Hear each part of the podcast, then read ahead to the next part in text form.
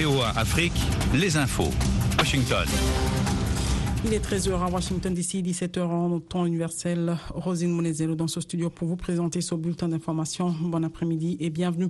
La communauté des États d'Afrique de l'Ouest, CDAO, a dénoncé lundi dans un communiqué les menaces de poursuites judiciaires contre le président Mohamed Bazoum pour haute trahison. Elle constitue une nouvelle provocation des autorités militaires à Niamey. Cette menace est une nouvelle forme de provocation et contredit la volonté prêtée aux autorités militaires de la République du Niger de rétablir l'ordre constitutionnel par des moyens pacifiques, selon ce communiqué de presse signé à Abuja, au Nigeria. La Cour d'appel de Niamey a annulé lundi la condamnation à neuf mois de prison d'un dirigeant d'une coalition soutenant le régime militaire issu d'un coup d'État au Niger le 26 juillet écroué depuis sept mois pour une affaire liée à une attaque djihadiste, a annoncé son entourage. Nous avons toujours dit que la détention d'Abdoulaye Seydou est une décision arbitraire orchestrée de bout en bout, a déclaré Sanoussi Marman secrétaire général du mouvement M62 qui soutient les militaires au pouvoir dont Abdoulaye Seydou est le coordonnateur. Le mouvement M62 né il y a un an est une coalition d'une dizaine d'associations et d'ONG opposées à la présence des forces militaires françaises au Niger. Toujours au Niger, six soldats et dix terroristes ont été tués dimanche dans des combats dans l'ouest du pays, a indiqué un communiqué du haut commandement de la garde nationale.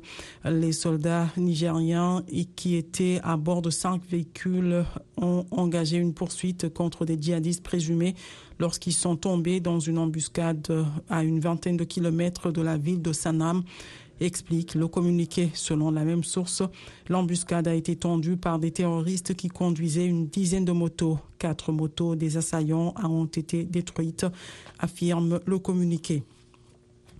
Au Soudan, des combats opposant l'armée aux paramilitaires depuis près de quatre mois ont eu lieu lundi dans différents quartiers de Khartoum et dans une région du Darfour ont rapporté des habitants. Plusieurs sources font état de massacres de civils et d'assassinats à caractère ethnique au Darfour, imputés aux paramilitaires et aux milices arabes alliées.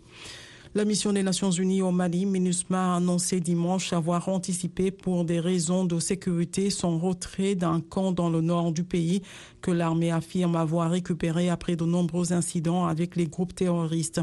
Le départ de Ber des casques bleus burkinabés qui l'occupaient étaient programmés dans le cadre du retrait de la MINUSMA d'ici à la fin de l'année avec un premier départ intervenu le 3 août à Ogo Sagou que l'armée, dans un communiqué, dit contrôler depuis. VOA Afrique en direct de Washington.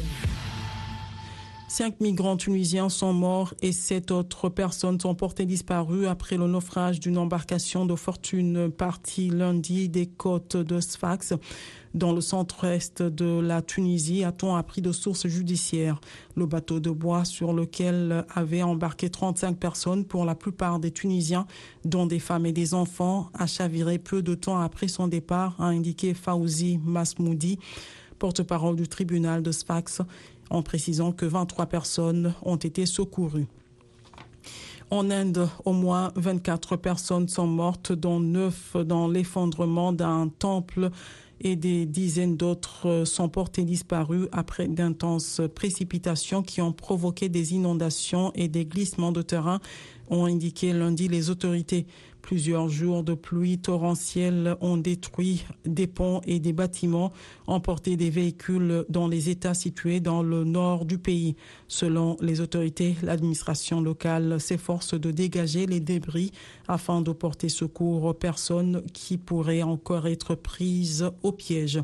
L'Ukraine a revendiqué ce lundi quelques gains dans l'est et le sud du pays, de petites avancées dans le cadre de sa contre-offensive lancée il y a deux mois pour libérer ces territoires occupés par la Russie.